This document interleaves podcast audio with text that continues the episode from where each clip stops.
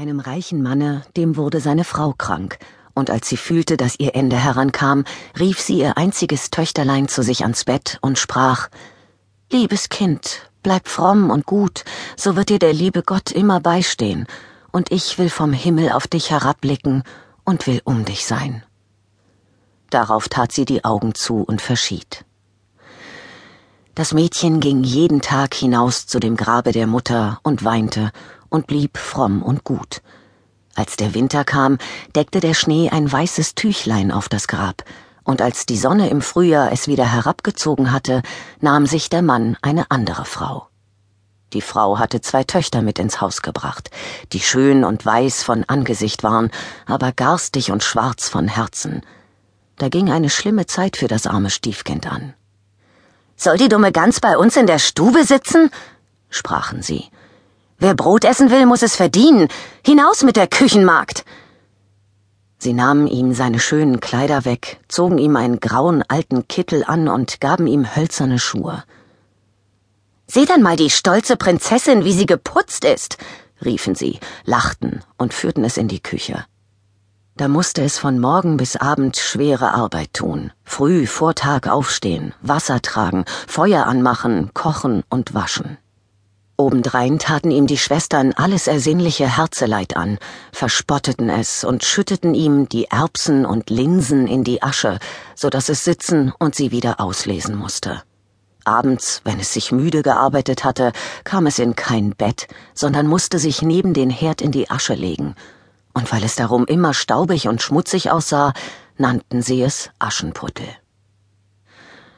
Es trug sich zu, dass der Vater einmal in die Messe ziehen wollte.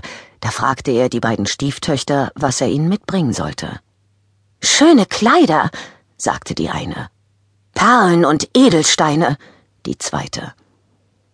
Aber du, Aschenputtel, sprach er, was willst du haben? Vater, das erste Reis, das euch auf eurem Heimweg an den Hut stößt, das brecht für mich ab.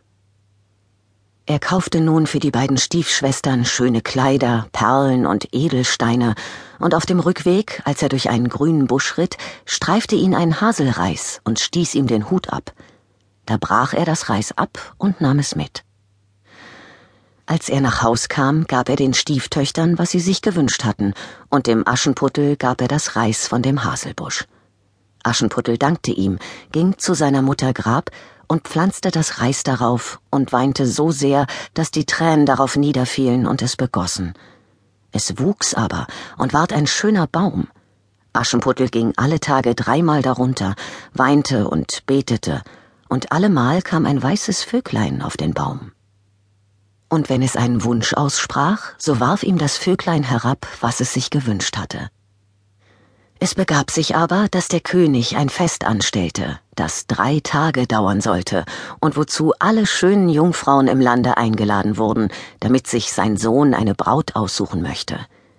Die zwei Stiefschwestern, als sie hörten, dass sie auch dabei erscheinen sollten, waren guter Dinge, riefen Aschenputtel und sprachen Kämm uns die Haare, bürste uns die Schuhe und mach uns die Schnallen fest, wir gehen zur Hochzeit auf des Königs Schloss.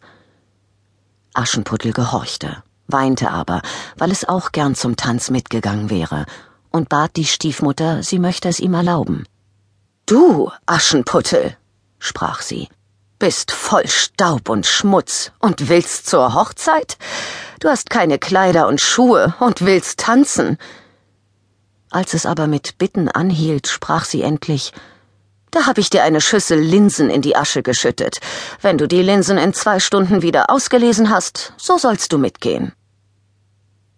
Das Mädchen ging durch die Hintertüre nach dem Garten und rief Ihr zahmen Täubchen, ihr Turteltäubchen, all ihr Vöglein unter dem Himmel, kommt und helft mir lesen, die Guten ins Töpfchen, die Schlechten ins Kröpfchen. Da kamen zum Küchenfenster zwei weiße Täubchen herein und danach die Turteltäubchen, und endlich schwirrten und schwärmten alle Vöglein unter dem Himmel herein und ließen sich um die Asche nieder. Und die Täubchen nickten mit den Köpfchen und fingen an Pick, Pick, Pick, Pick, und da fingen die übrigen auch an Pick, Pick, Pick, Pick, und blasen alle guten Körnlein in die Schüssel. Kaum war eine Stunde herum, so waren sie